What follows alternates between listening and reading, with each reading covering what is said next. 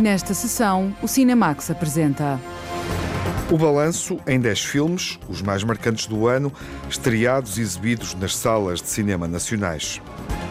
Entre as escolhas finais que fazemos, sobressaem filmes ibéricos. Este ano, o cinema nacional e espanhol estão muito bem representados. Dizemos já que há dois filmes biográficos, uma curta-metragem de imagem animada, um documentário e quatro filmes bem premiados nos festivais de Cannes e de Berlim.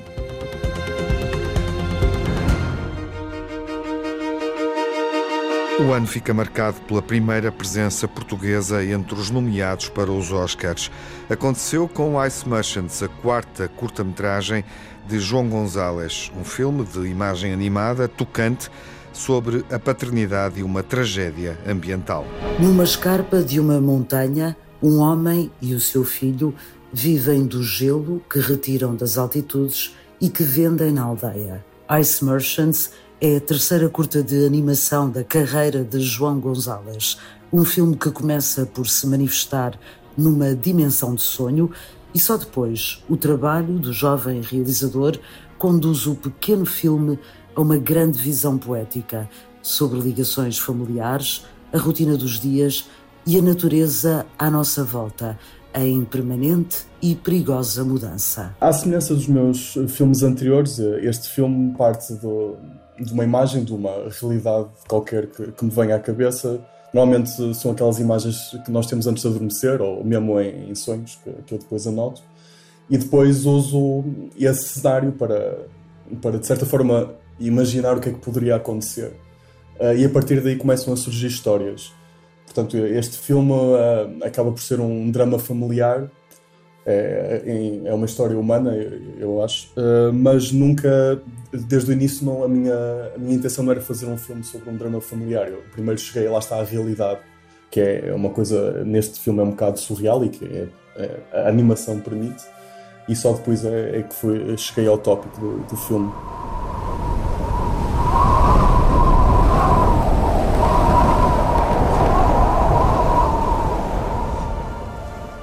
Ao contrário de outros projetos do realizador, a história de Ice Merchants não tem uma dimensão pessoal.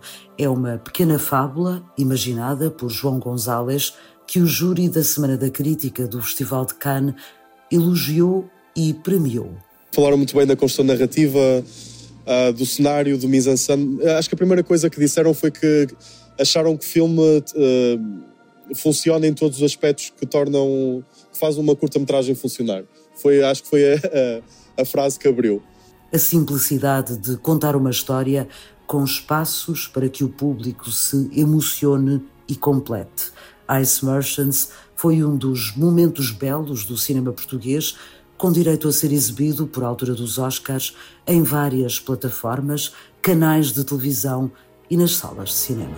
Ice Merchants não ganhou o Oscar, mas recebeu mais de 130 prémios até agora, incluindo o de melhor curta-metragem na Semana da Crítica do Festival de Cannes.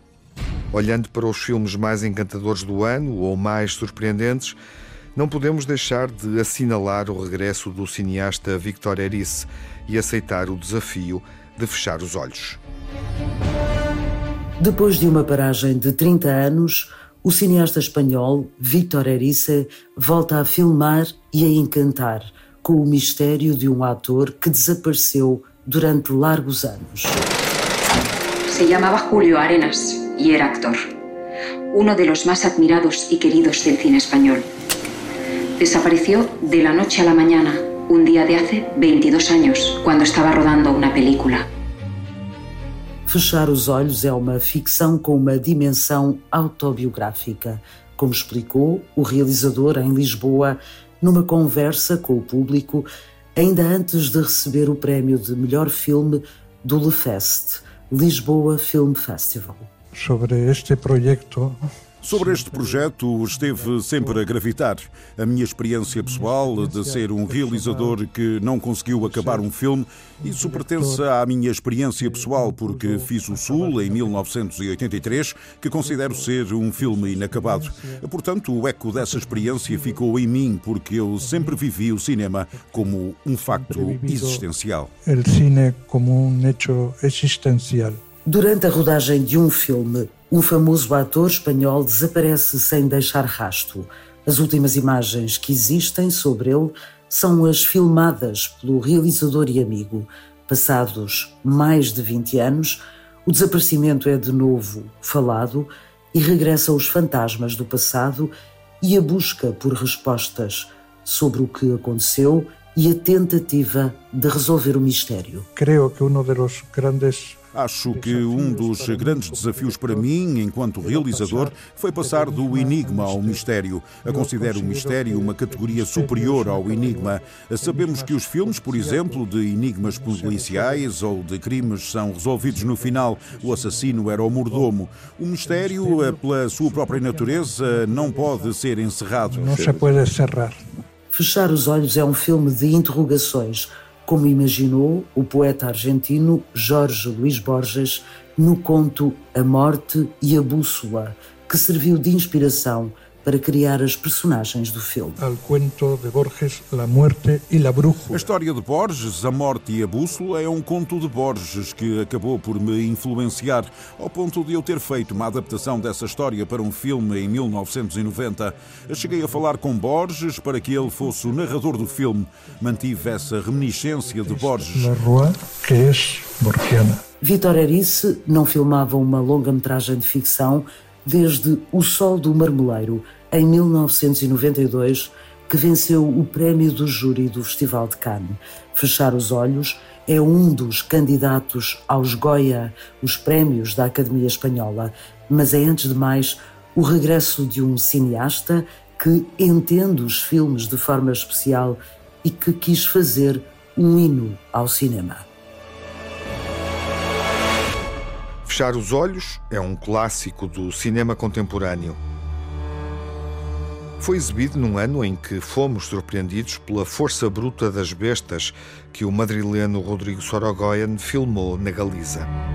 O universo rural é o cenário para explorar o confronto de dois modos de vida.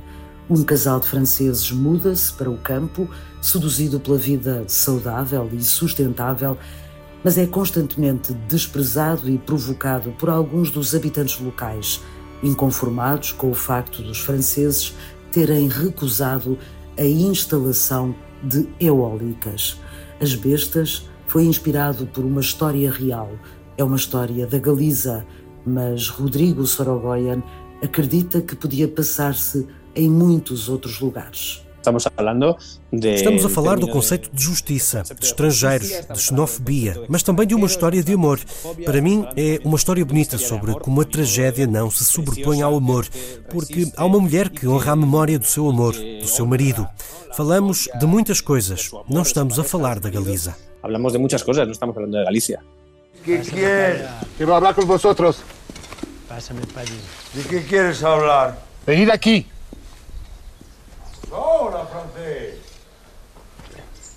No, yo cuando trabajo no bebo.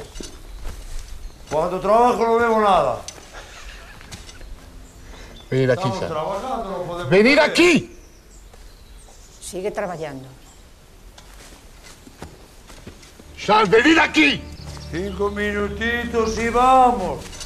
Numa mistura entre o thriller e o western, de um lado, o estrangeiro, outrora urbano, que se rende à vida natural, do outro, os habitantes que não conseguem libertar-se da miséria que significa viver da terra e dos animais. A ideia de pertença, a economia por oposição à ecologia, são questões em pano de fundo a que as personagens dão corpo e discurso. Rodrigo Sorogoyen constrói um filme duro sobre a convivência humana, colocando na história de vizinhos em confronto algumas questões difíceis do nosso tempo e que geram respostas violentas. Há uma ideia de justiça que cabe ao público definir e há uma exposição sobre a forma como masculino e feminino resolvem conflitos. Nós terminamos dando-nos conta. Demos conta de que o filme não podia acabar com violência, porque estamos a falar do contrário. A primeira parte é masculina e violenta, e a segunda é feminina e conciliadora. E é conciliadora. Consagrado em 2022 pela Academia de Cinema Espanhola, com nove prémios Goya de um total de 17 nomeações. As Bestas foi também distinguido como melhor filme estrangeiro nos Césars, em França. A seleção dos mais marcantes do ano inclui dois filmes espanhóis e escolhas portuguesas. O novo filme de João Canijo, um díptico, Mal Viver e Viver Mal, foi visto por 30 mil espectadores. É um dos resultados de bilheteira mais interessantes do ano para o cinema português. Um hotel em Ofir é o cenário escolhido por João Canijo para a rodagem de dois filmes em simultâneo e que funcionam em espelho. Malviver revela às mulheres da mesma família que gerem o hotel. Em Viver Mal, as atenções voltam-se para os hóspedes. Ao contrário de filmes anteriores, o cinema de João Canijo está agora mais próximo do próprio realizador e do que o seduz. O realismo social português acabei com ele no, no Fátima. Cheguei onde, onde já, depois daquilo não sei muito bem o que é que poderia fazer, a não ser repetir-me, por um lado. E por outro lado, uh, como qualquer uh, autor, eu não gosto desta palavra, mas pronto, me interessa, uh, como qualquer autor, progressivamente as coisas vão sendo mais sobre nós próprios ou sobre aquilo que nos interessa profundamente.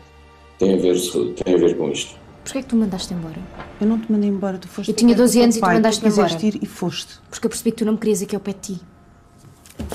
Meu pai morreu há quatro dias, lembras-te? Eu não gosto de Perguntaste como é que eu estou. Maneira. Fizeste alguma coisa? Foste-me buscar? Chatice. Foste a É tudo uma confusão contigo. Mal Viver explora as relações mal resolvidas entre mães e filhas ressentidas umas com as outras e é em permanente confronto. Os homens estão ausentes. E o tema começou-se a, a, definir como a ansiedade de ser mãe, ou a ansiedade da responsabilidade de ser mãe. E por isso só me interesso pelas mulheres, porque tenho uma ideia que é as avós dão cabo da, mãe, da vida das filhas, e as filhas, por sua vez, vão dar cabo da vida das netas, e assim por conseguinte, por aí fora. Anabela Moreira, Rita Blanco, Madalena Almeida, Clay Almeida e Vera Barreto são as atrizes chamadas para Mal Viver, filme construído a partir do habitual método de João Canijo para encontrar o argumento e as personagens que levou mais de um ano e meio de trabalho com as atrizes antes da rodagem. O resultado é um leque de mulheres vazias e em ruínas, como o hotel onde são forçadas a coexistir. No caso de Viver Mal, João Canijo filma Os Hóspedes a partir de três peças de August Strindberg, num processo totalmente diferente. Vocês magoaram. São chatos. Eu amo muito o teu irmão, mas é impossível estar um alcoólico. Estás a dizer que magoamos? Uhum. Nós magoamos a mãe. Fisicamente. Parir dói. Transforma. No Viver Mal, as atrizes e os atores partiram de peças existentes que se transformaram, que se destruíram, que se reconstruíram, hum. mas partiram de peças existentes e o principal, o começo do trabalho foi adaptar os personagens do Strindberg a cada um dos atores. Nuno Lopes, Filipe Ariosa, Leonor Silveira, Lia Carvalho, Rafael Moraes, Beatriz Batarda, Leonor Vasconcelos e Carolina Amaral interpretam as três histórias. Os dois filmes desenrolam-se em conjunto, mas de forma separada. São em simultâneo o primeiro plano e o pano de fundo. Nos dois, o realizador explora a ideia de mulheres incapazes de amar. Num deles, Mal Viver, João Canijo vinca os traços do seu cinema, o que lhe valeu o prémio de melhor realizador no Festival de Berlim. Foi um ano marcante para João Canijo, que recebeu o prémio de realização no Festival de Berlim. A seleção dos filmes mais marcantes do ano inclui ainda uma ficção documental e experimental de João Pedro Rodrigues e João Rui Guerra da Mata, a estreia e exibição de Onde Fica Esta Rua, ou Sem Antes Nem Depois, permitiu lembrar que o clássico Verdes Anos de Paulo Rocha foi filmado em Lisboa há seis décadas. 60 anos depois de Verdes Anos, João Pedro Rodrigues e Rui Guerra da Mata resolvem filmar os mesmos lugares onde Paulo Rocha contou a história de Hilda e Júlio, os jovens que se conhecem numa Lisboa que o cinema, na altura, nunca tinha visto. A rodagem de Onde Fica Esta Rua, ou Sem Antes Nem Depois, começou ainda em 2019 e depois foi atravessada pela pandemia. A ideia do filme, no fundo, é revisitar todos os lugares dos Verdes Anos, exatamente todos os lugares, exatamente como eles eram e como eles estão agora, mas sem esvaziando o filme da história. Portanto, tirando o plot, fazendo um filme sem plot. Ou seja, sem personagens e, como tal, sem narrativa, digamos assim. E quando nós olhamos, quando nós vimos, quando vieram as primeiras imagens que nós tínhamos filmado em 2019, já estávamos confinados. E subitamente as imagens pareciam imagens pandémicas, o que nós depois nos habituámos porque estava tudo vazio. Seja responsável, use máscara e mantenha o distanciamento social. Proteja-se, assim e aos outros. Uma cidade sem as habituais narrativas serviu na perfeição o filme documental sem história que os realizadores se propuseram fazer. Sei lá, correndo o risco de ser quase um pouco demasiado conceptual, era seguir todos os passos do filme original, colocando a câmara nos locais onde a câmara em 63 tinha sido uh, colocada, fazendo os mesmos movimentos de câmara exatamente com o mesmo tempo de duração desses mesmos movimentos. Ou seja, uma coisa muito de alguma maneira até muito programática, apercebemos-nos que havia uma nova camada que traria qualquer coisa extra e, na nossa uhum. opinião, muito interessante, que era registar esta, não esta nova Lisboa, mas a Lisboa nesta nova, neste novo ambiente, nesta nova situação, até porque de alguma maneira esperemos que nunca se repita. Do apartamento onde vive a dupla de cineastas, é possível avistar um dos locais do filme, e foi esse o ponto de partida para filmar cada momento de verdes anos, deixando que os lugares pudessem contar as suas histórias e trazendo de volta uma das personagens de Paulo Rocha. Que histórias é que estão escondidas nestes lugares? Continuam escondidas. Parte delas já foram reveladas em 63 à sua maneira pelo Paulo. Agora nós vamos descobrir outras histórias que lá estão escondidas e vamos para isso chamar também a Isabel Ruth. Isabel Ruth, a atriz que há 60 anos foi Hilda nos Verdes Anos de Paulo Rocha, volta ao ecrã pela mão de João Pedro Rodrigues e João Rui Guerra da Mata para ser a estrela do filme Onde Fica Esta Rua ou Sem Antes Nem Depois e a nossa relação com o filme de João Pedro Rodrigues e João Rui Guerra da Mata prolonga-se na Marcha do Balão, cantada por Isabel Ruth, em Onde Fica Esta Rua, 60 anos depois de vermos a atriz em Verdes Anos. Onde eu for, vais comigo Lisboa, com um mazerico e um balão vou-te levar.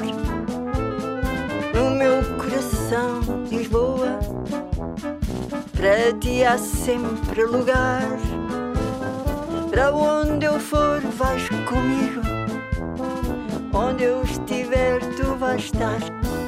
Meu coração é um balão que sobe cheio e vazio cai no chão. Meu coração é um balão que sobe cheio e vazio cai no chão. Vestiste o teu vestido colorido Desfizeste com ternura as tuas tranças, tatuaste nos teus braços as lembranças de um Portugal, rural, tão teu amigo. Lisboa, janela com vista para o mar. A porta aberta da tua sala de visitas. Convida toda a gente a entrar. Lisboa é sábia, mas não é esquisita. Vais comigo, Lisboa. Com um manjerico e um balão vou-te levar. No meu coração, Lisboa, para ti há sempre lugar. Para onde eu for, vais comigo. Onde eu estiver, tu vais estar. Meu coração é um balão que sobe cheio. Meu coração é um balão que sobe cheio e vazio, cai no chão. Na primavera, enfeitada de lilás, deitas-te à sombra dos teus jacarandás. E eu adormeço e sonho ao teu lado. Lisboa és o meu destino, és o meu credo, és o meu fado. Velha cidade dos meus verdes anos, verdes cor das tuas alfacinhas. Guardas meus segredos e enganos. Lisboa és tão diferente, mas para mim estás igualzinha. Para onde eu for, vais comigo, Lisboa. Com um manjerico e um balão vou-te levar. No meu coração, Lisboa, para ti há sempre lugar. Para onde eu for, vais comigo. Onde eu estiver, tu vais estar. Meu coração é um balão que sobe cheio e vazio cai no chão. Meu coração é um balão que sobe cheio e vazio cai no chão. Meu coração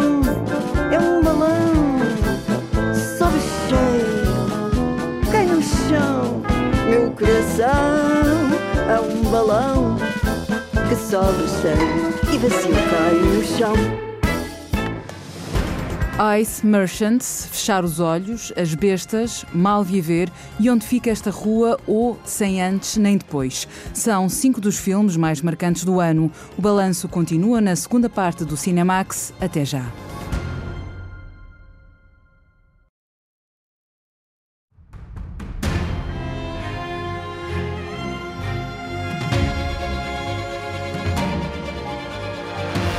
Cinemax é tempo de balanço. Estamos a recordar os filmes mais marcantes do ano.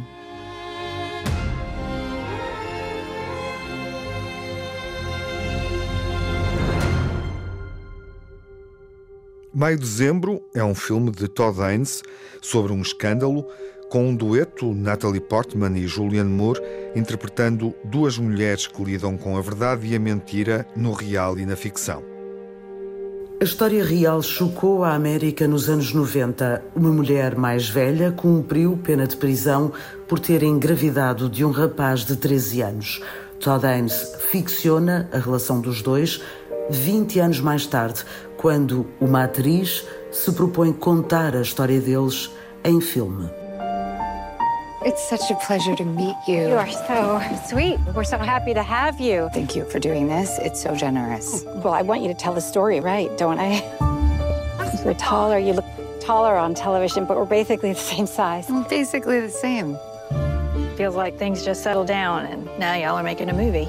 It's a very complex and human story. I think it's hard to trust that you're going to represent Gracie as she was. I'm going to try. This is so complicated by the fact that this relationship endured. Isto é muito complicado pelo facto da relação ter durado. Eles ultrapassaram o escândalo, a diferença de idade e o tempo de prisão e criaram três filhos. Há disparidade de idades em todo o tipo de relações e há transgressões que fazem parte das nossas vidas, mas que representam oportunidades para olharmos para nós próprios e para a cultura em que vivemos. Às vezes encontramos disparidades entre os nossos desejos e o que nos rodeia. Acho que em alguns dos meus filmes isso tem sido um tema recorrente. And, and sometimes you find disparities between your desires and the culture. that um, in some of my films have been a, a recurring subject, I'd say. Os desejos mais íntimos em confronto com as regras sociais já foram tema no cinema de Todd Haynes em filmes como Longe do Paraíso ou Carol. Agora, o realizador aborda a pedofilia em várias dimensões e a forma como pode ser encarada por cada uma das personagens. It created this sort of A história cria uma espécie de ansiedade sobre a forma como podemos interpretá-la. Estamos o tempo todo a tentar ler estas pessoas, a perceber quem são e em quem confiar. A quem é que é viável? Essas várias camadas revelam-se à medida que a história avança e o que começa a ser um retrato passa a ser um duplo retrato e depois um triplo retrato. May December, Segredos de um Escândalo, é um triângulo amoroso fora do comum que vive de um permanente jogo de espelhos entre as personagens, quem os rodeia e quem as vê na sala de cinema. O filme de Todd Haynes é profundamente atual no modo como ficciona a interpretação da verdade através da ficção, ou seja, através do cinema.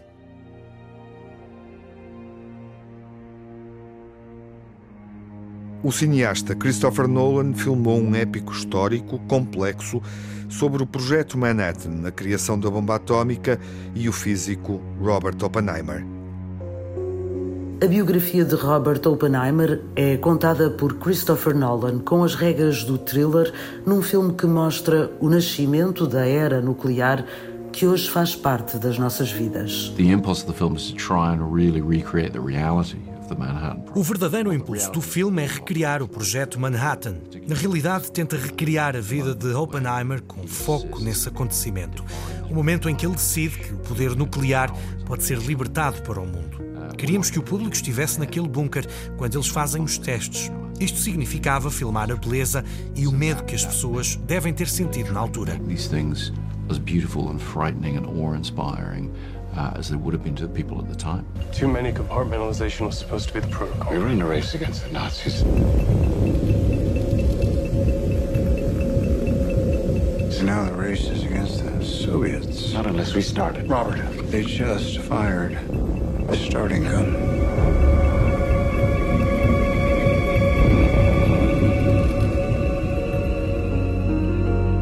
Descrito pelo próprio realizador como um filme de terror, Oppenheimer foca-se no momento em que os cientistas reunidos no México testam a primeira bomba atómica antes de agosto de 1945, quando as armas nucleares atingiram as cidades japonesas de Hiroshima e Nagasaki. Na entrevista à Associated Press, Christopher Nolan admitiu que mexer no momento tão delicado da história implicava ser o mais fiel possível aos acontecimentos. Uh, well, we're dealing with, you know, the most serious and adult. Estamos a lidar com a história mais séria que é possível imaginar. São acontecimentos muito dramáticos que mudaram e definiram o mundo em que vivemos hoje. Por isso, não queríamos comprometer nada e simplesmente confiar que o cinema consegue dar forma a este tipo de história de grande escala. Esse era o nosso compromisso. Uh. Uh. Oppenheimer foi pensado para salas IMAX e para cinema de larga escala, filmado a cores e a preto e branco, conforme a narrativa tem um olhar objetivo ou subjetivo. You know, the film balances these two storylines, one color, one black and white. O filme alterna entre duas narrativas, uma a cores e outra a preto e branco. No caso do preto e branco, é mais o ponto de vista da personagem do Robert Downey Jr., mais objetivo, mas a maior parte do filme é a cores, com a câmara por cima do ombro dele, para nos mostrar o mundo como ele o vê. Isso foi um grande desafio, porque temos de nos preocupar mais com a verdade da representação e garantir que é perceptível para o público, que está sempre a participar daquela experiência. Sure that that's always open to the audience. The, the, the audience is there to come into that experience. No papel do físico que mudou o mundo está Cillian Murphy, a que se juntam no elenco estrelas como Emily Blunt, Robert Downey Jr., James Darcy, Kenneth Branagh ou Matt Damon. Oppenheimer foi o trunfo do estúdio Universal para levar público às salas com a ambição assumida de chegar à cerimónia dos Oscars. Oppenheimer é uma das propostas cinematográficas mais envolventes do ano e podemos dizer algo semelhante sobre a visão de Bradley Cooper no segundo filme que realizou e onde interpreta outra figura maior do século passado, o compositor Leonard Bernstein.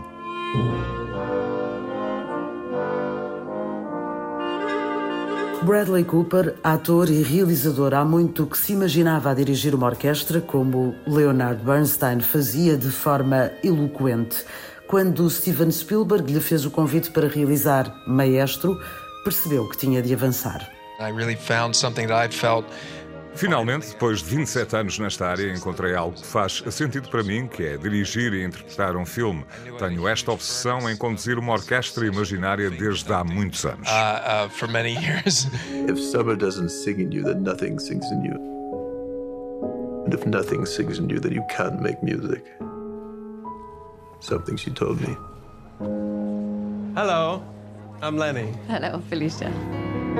O filme esteve na competição do Festival de Veneza, mas o realizador e ator não falou com a imprensa num gesto de solidariedade para com a greve dos atores que decorria na altura.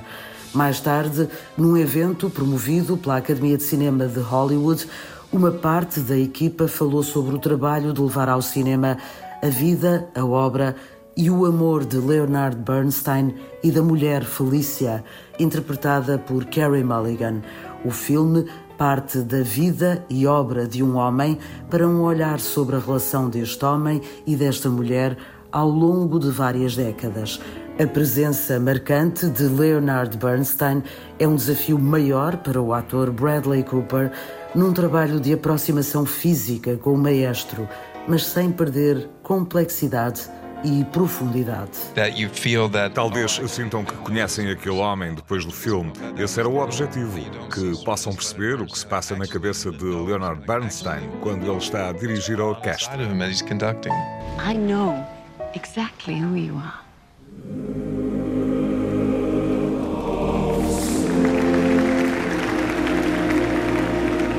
He can be the first great American conductor.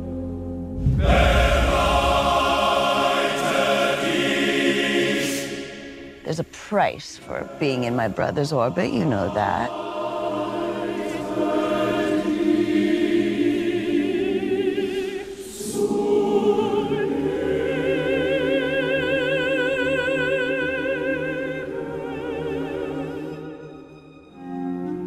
Maestro é um filme que foge à tradicional biografia para se tornar num retrato íntimo de uma figura marcante da música do século XX.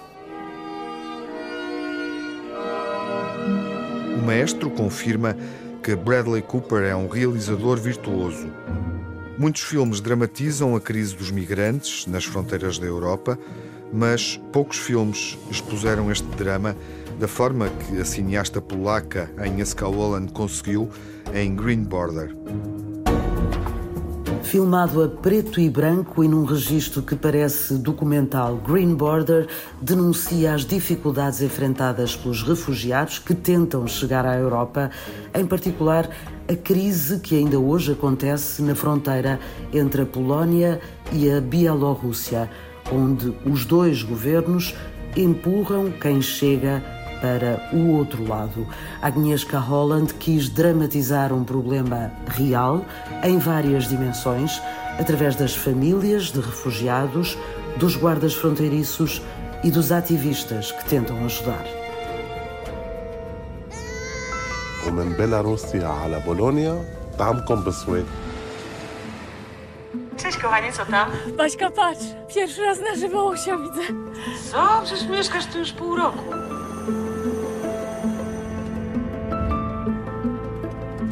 300 долларов сам.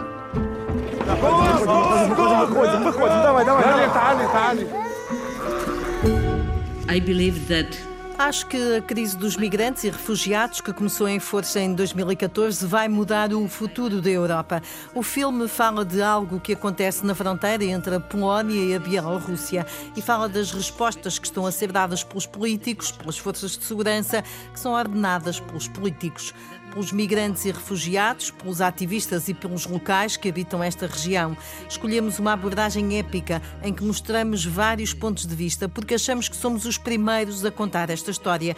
Por isso, temos de tentar captá-la em toda a sua complexidade e fazer justiça e dar voz àqueles que não são ouvidos. Silence em 2021, perante a chegada massiva de refugiados de países como a Síria ou o Afeganistão, os governos da Bielorrússia e da Polónia mantinham uma estratégia desumana de expulsão de ambos os lados da fronteira e foi criada uma zona de exclusão. Perante a impossibilidade de filmar na zona de exclusão, a cineasta ficcionou o drama real que ainda hoje está a acontecer na Europa. Um território que, como lembra Agnieszka Holland, se orgulha de defender os direitos humanos, mas que ao longo da sua história foi palco das maiores atrocidades contra a vida humana. Por isso, a realizadora polaca sublinha a necessidade do cinema voltar a ser um meio de denúncia dos tempos perigosos em que vivemos. Era impossível os documentaristas e jornalistas irem à zona de exclusão, mas nós podíamos fazer uma coisa que eu sei fazer, uma ficção sobre coisas que ainda estão a acontecer nesta altura. Green Border, zona de exclusão, mostra-nos uma Europa fortaleza, fechada sobre si própria, sem capacidade de inclusão e solidariedade e sem conseguir defender os mais elementares direitos humanos. Um filme de alerta sobre uma situação que se mantém num momento que pode ajudar a definir o futuro do velho continente. O filme de Agnieszka Holland recebeu o Grande Prémio do Júri no Festival de Veneza. A terminar, lembramos uma das descobertas do ano cinematográfico. O drama After Sun é uma primeira longa-metragem da escocesa Charlotte Wells sobre infância, paternidade e memória. A estreia em longa-metragem da realizadora escocesa Charlotte Wells é um filme que revive as memórias de umas férias de verão entre pai e filha.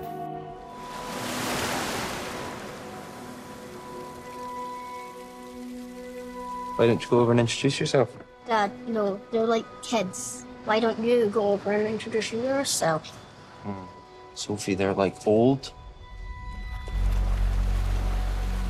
Aclamado pela crítica em 2022, After Sun recebeu uma coleção de prémios e nomeações num percurso que começou na Semana da Crítica do Festival de Cannes e se prolongou até aos BAFTA da Academia Britânica de Cinema. Paul Mescal e Frankie Corio são pai e filha a aproveitar um período de férias sem grandes eventos ou sobressaltos, mas onde se pressentem sinais do que a jovem realizadora quer partilhar com o público. Esta é uma história pessoal transformada em ficção, como explicou Charlotte Wells numa conversa promovida pela Academia de Cinema de Hollywood. Very personal. I mean, I, I still assert that it is a é muito pessoal, embora ainda ache que é uma ficção. Mas é verdade que as minhas memórias e experiências foram o ponto de partida para o argumento. Foram a base e o esqueleto do argumento. Mais do que isso, as emoções expressas no filme são as minhas e é isso que o torna tão pessoal. Não tive exatamente as férias que aparecem no filme, mas a minha relação com o meu pai foi a base para criar as personagens. Por isso, há muito de mim no filme.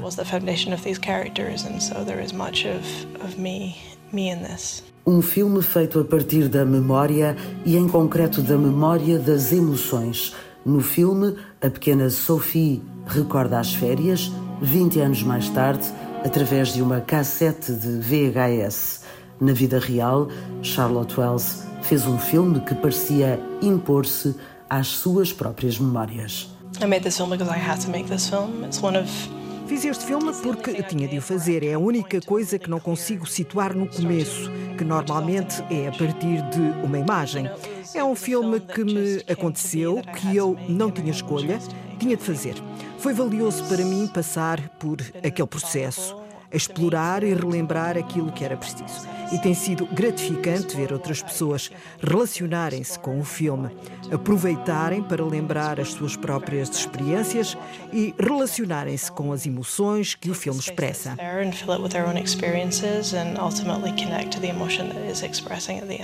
After Sun é uma espécie de puzzle emocional, sem grande aparato nem tensão.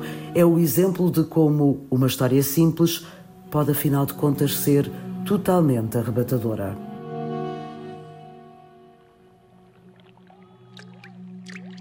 Numa das cenas cruciais de After Sun, num bar, à noite, Sophie, 11 anos, aceita o desafio de cantar Losing My Religion dos R.E.M., mas o pai, Cullen, não consegue acompanhá-la.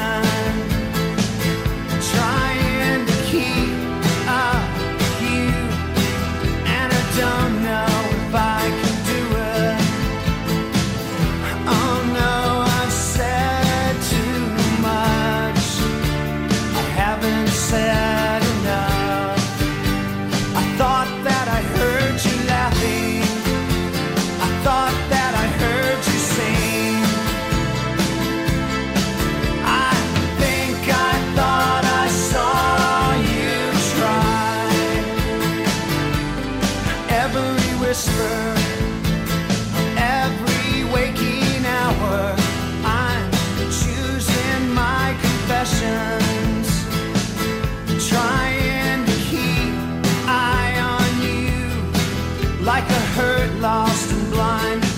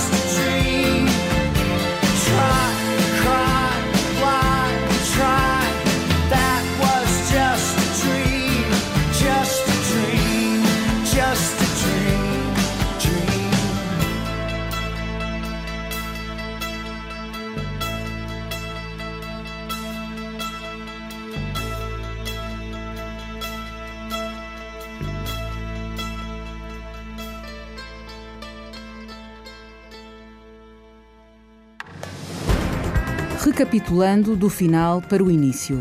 After Sun, Green Border, Maestro, Oppenheimer, May December, Segredos de um Escândalo, Onde Fica Esta Rua, ou Sem Antes Nem Depois, Mal Viver, Viver Mal, As Bestas, Fechar os Olhos e Ice Merchants são os 10 filmes mais marcantes do ano. Se ouvir a emissão em podcast, vai descobrir uma surpresa, um filme extra que completa as escolhas de 2023. Great Yarmouth, de Marco Martins. É um drama realista e poderoso sobre os portugueses e muitos migrantes europeus que procuraram uma vida melhor no Reino Unido. Ao título Great Yarmouth junta-se o subtítulo Provisional Figures, que remete para o nome técnico dado à população provisória de um lugar, no caso da cidade de Great Yarmouth, na costa leste britânica, e uma grande parte dessa população de passagem é portuguesa e trabalha nas fábricas de transformação animal. Marco Martins conheceu esta realidade a convite de uma associação local e começou por fazer uma peça de teatro.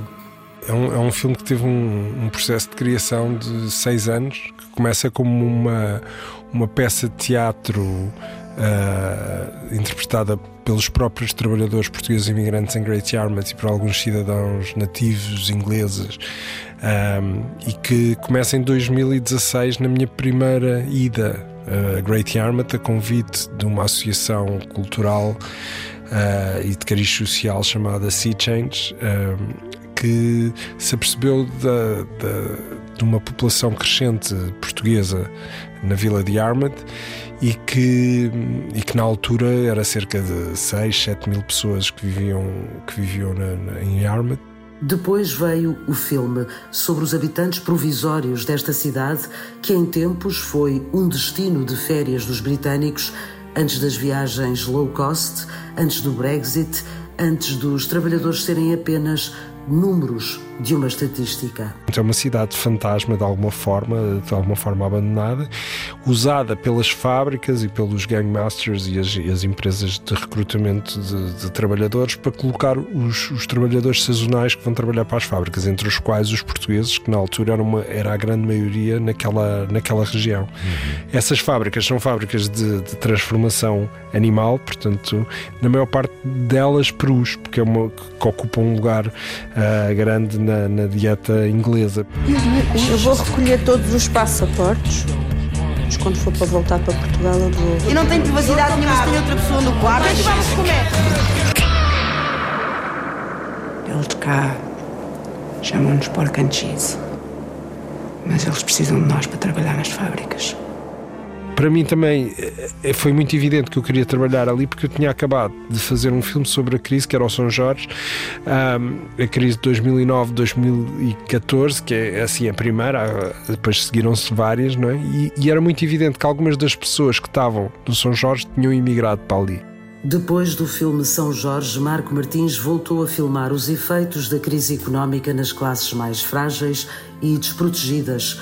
No centro da história, a atriz Beatriz Batarda é uma mulher que serve de intermediária no processo de contratação de mão de obra barata, mas é também uma mulher movida por sonhos que parecem cada vez mais impossíveis de alcançar. Great Yarmouth é um retrato duro do trabalho, da imigração e do mundo que se rege pelo lucro, alheio a quem o habita. No filme de Marco Martins também há uma cena de karaoke. Os trabalhadores encontram-se num bar à noite. A personagem de Beatriz Batarda, a mãe dos trabalhadores, escolhe uma música para cantar. É Promise Me, de Beverly Craven.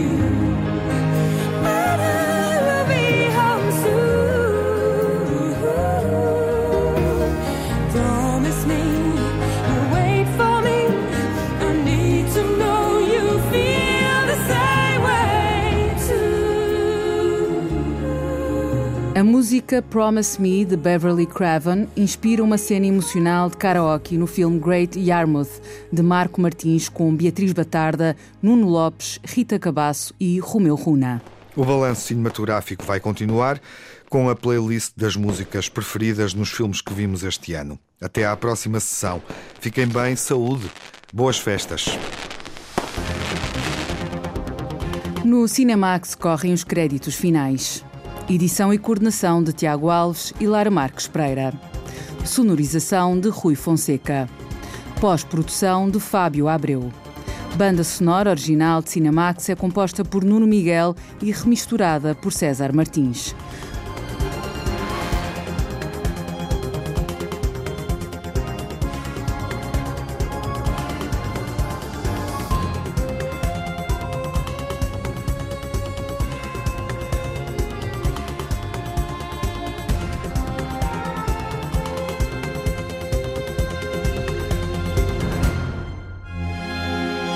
Cinemax é um canal de cinema em português, com sessões de curtas-metragens na RTP2. Toda a atualidade na página digital cinemax.rtp.pt e também nas redes sociais. Pode seguir-nos no Instagram, no Facebook e no X.